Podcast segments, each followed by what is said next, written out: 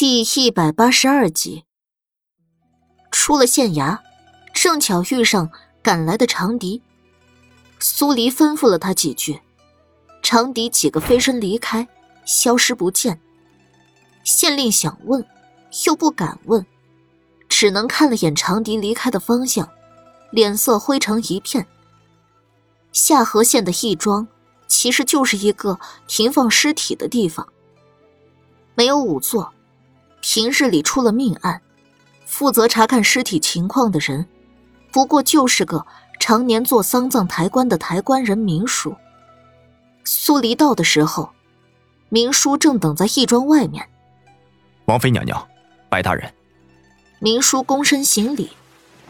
苏黎看了明叔一眼，因为常年抬棺，他的腰挺不直，年纪四十岁的样子，皮肤粗糙而黝黑。眼睛很小，眼珠子不停的转，看起来就像是个喜欢算计的人。他注意到他的手，虽然干干净净，但指甲里面却有一些黑色的物质。王妃娘娘要看尸体，你前面带路。白县令吩咐了一声，跟明叔隔空对视一眼。明叔点点头，弓着腰在前面带路。进到里面，入眼即是二十几口棺材，有黑漆漆的，也有大红色的。在下河县这个地方，短命之人一般都会用大红色棺材入殓。空气里飘荡着一股子焦糊味，令人胃里直翻涌。苏黎环视了一圈里面，地面干干净净的，卫生做得不错。他指了指最近的一副棺材，来两个人，将尸体抬出来。义庄里面没有验尸台，他只能找了块白布铺在地面，让人把尸体放在白布上。被抬出来的尸体是具青年男性，二十来岁的样子，虽然穿着寿衣，看不清里面的情况，但裸露在外面的手与头。均被烧得黑漆漆，只能大概看出尸体原来的轮廓。苏黎戴上手套，伸手从男性张开的嘴里探进去，手指在出来的时候，指尖上沾了不少黑灰。这种迹象，的确像是死者在死前吸入过大量浓烟。但，他要看的不仅仅是这些表面现象。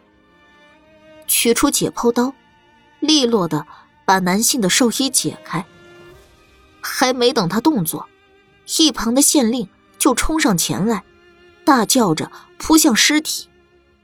王妃娘娘不可动刀子，这尸体马上就要下葬了，可不能让他死无完尸啊！你觉得他现在像是死有完尸？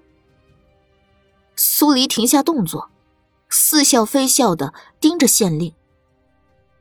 这，这钱家小子已经死得如此凄惨了，还请王妃娘娘手下留情，莫要再给他伤上加伤了。苏黎不禁好笑：“你这样拦着我，莫非是有鬼？”啊不不不！县令咽了口唾沫，摆手否认：“下官只是爱民心切，爱民心切呀。”我看你是猴子请来的逗逼才是。苏黎失去了耐心，把解剖刀往县令面前一送：“你再不闪开，我连你一块验了。”县令脸色发白，眼神不自觉的往义庄大门瞟。这时，从外面突然冲进来数十个人。为首的男人三十来岁的样子，衣袍华丽。腰上最起码挂了七八个玉饰珠宝。你们谁都不许动我幼弟的尸身，若谁敢动，我便跟谁拼命。苏黎闻言，抿了下唇。这男人应该就是钱家唯一活着的钱大公子了。县令这回不用吩咐，直接闪开，起身退到了一边。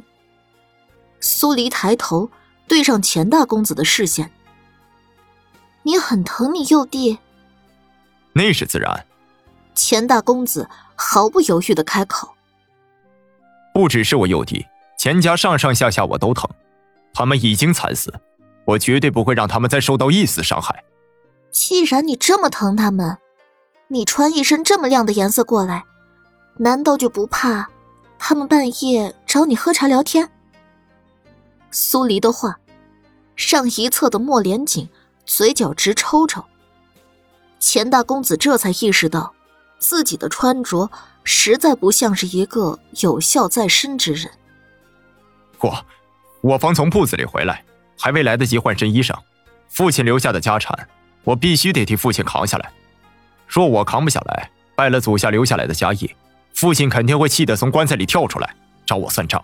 这个解释还算勉强能听，但听到“家产”两个字，苏黎眉头一挑。为财杀人，在杀人动机里面占很大比重。看来这个钱大公子也有嫌疑了。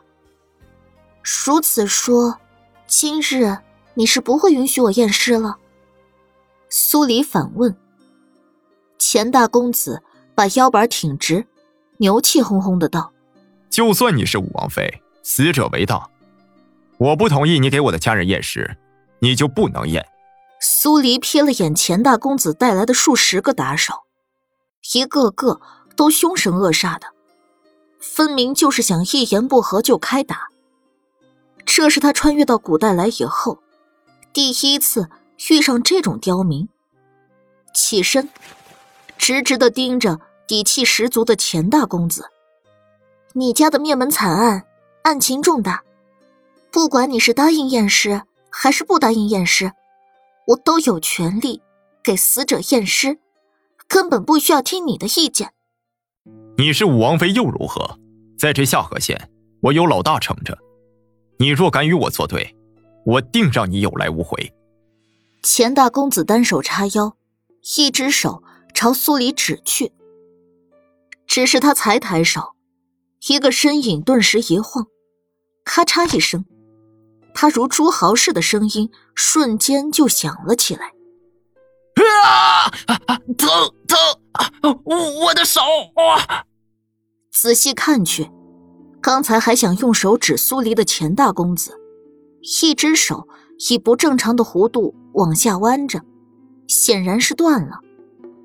莫连锦淡淡的站在苏黎身后，仿佛动手的人压根不是他。给我打！谁能将那人给我打死，我赏谁一百两银子！钱大公子恨恨的看向莫连锦，狠声下令吩咐。苏黎回头看了眼莫连锦，一起上还是你自己上？我一只手足够。那你悠着点来，可别把这些尸体砸了。苏黎点点头，不慌不忙的重新蹲下，开始刚才没有完成的验尸动作。你住手！不许动尸体！钱大公子一边疼得嗷嗷叫，一边抓住几个手下，把人往苏黎所在的方向推。还愣着做什么？快给本公子上！是。数十个人瞬间朝苏黎与莫连锦围过来。苏黎像个没事人似的，自顾自的划开死者的喉部。莫连锦果然。只用了一只手，飞身掠起，冰封千里的寒气瞬间漫开，充斥进在场所有人的每一寸肌肤。刹那间聚起的杀意，令人还未对上，就开始生出退意。钱大公子的手下一个个都在往后退，莫连锦无趣的站在原地，眸子里连起片片寒意。只给你们三秒。若打便上，若不打便滚。那数十个手下闻言，转身就跑。一时间，义庄里就只剩下了原本的几人，再加上一个被折断了手的钱大公子。钱大公子跟县令对视一眼，认清事实，当下就开始认怂。啊，误会误会，家中出了这种惨事，我总归心中难受。自然不想家人再被人动刀子，既然王妃娘娘有眼识，那便验。苏黎懒得搭理他，撑开死者的喉部，眉心顿时收拢。死者的口腔部位确实有烟灰，但喉部却干干净净的，什么痕迹也没有。这倒就有点像喉部的烟灰是被人为塞进来，试图混淆视听的。他脑海里想起明叔的食指，手能洗干净。指甲里面的黑灰却很难一次性洗干净。如何了？莫连锦蹲下身，低声问道：“有古怪，被人为动过手脚，喉部如此干净，没有烟灰。由此可见，死者在被火烧前就已经死了的。”孟郎在说谎。不仅是孟朗在说谎，就连那些个听到惨叫声的百姓也在说谎。苏黎低声回道：“在这个地方，钱家家大业大，随便拿些银子出来消灾，那些见钱眼开的百姓，自然巴巴的凑上来，上说什么便说什么。”莫连锦静默不语。苏黎皱着眉头继续道：“最重要的是，孟朗坚决要认罪，这一点便足以说明他来夏河县的目的。”跟钱家这个案子有关，我们不能小瞧了这件事儿。嗯。苏黎下意识回头，瞥向站在远处的白县令，以及疼得脸色发白的钱大公子。见他看过来，两人浑身一紧，默契的躲着他的视线。苏黎冷哼一声：“白县令，还得劳烦你派些人。”替我找些针线过来。是是是，下官这边吩咐下去。白县令连忙答应。苏黎收回视线，划开死者腹腔，在其胃部取了一些残留的食物，包好，准备带回去做毒物测试。在县令的人把针线送过来前，他又仔细看了尸体的各个器官，肾脏有衰竭现象。但因为死者被火烧过，不确定是不是脱水导致。没一会儿，官差把针线送到，苏黎动作利索的把刀口缝好，在缝合死者喉部的时候，突然碰到死者的下颌骨，只是很轻微的一个异样，让他放下针线，仔细摸了摸死者的下颌骨部位，骨折。死者生前被人打击过。他停了片刻，然后才开始缝合。接下来，他把剩下的二十来具尸体一一验过喉部，跟第一具尸体一样，都是口腔部位被人为塞入烟灰，而喉部却干干净净的。还有一点，除了第一具尸体以外，其他尸体。均没有出现过打击伤。一通忙活下来，天色已经开始发黑。苏黎摘下手套，捶了捶发酸的肩膀。王妃娘娘可是有什么发现？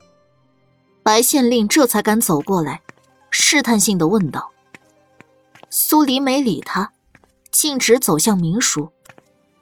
尸体一直都是你在看守吗？是。来两个人。苏黎看向站在一侧的官差，将他带回县衙关起来。王妃娘娘，这是什么意思？无缘无故的，为何要拿我？明叔退后几步，眼底划过抹惧意。苏黎似笑非笑的盯着明叔，到了这个节骨眼上，明叔的眼珠子转的比刚才还要快，在他心底。似乎有一个算盘，打得啪啪作响。可这些在他这里没用。你这是明知故问？苏黎反问，唇角勾起的弧度带了丝寒意。我不明白王妃娘娘的意思。王妃娘娘若是要仗着自己的身份胡乱拿人充数，我不服。明叔说的对。白县令大手一挥。示意拿人的官差松手。王妃娘娘刚到夏河县，对夏河县的情况不甚了解，可别拿错了人，伤了夏河县百姓的心才是啊。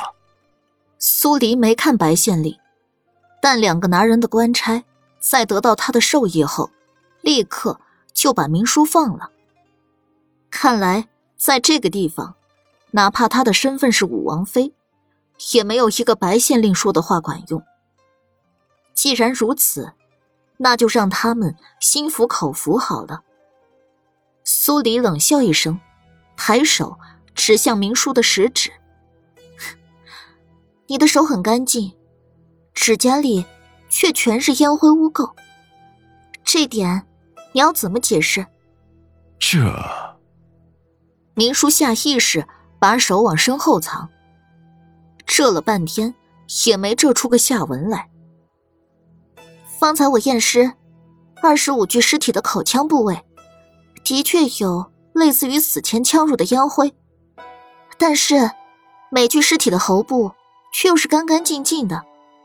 只凭着这一点，我便能断定，是有人在人为造假，临时将烟灰塞入了死者口腔。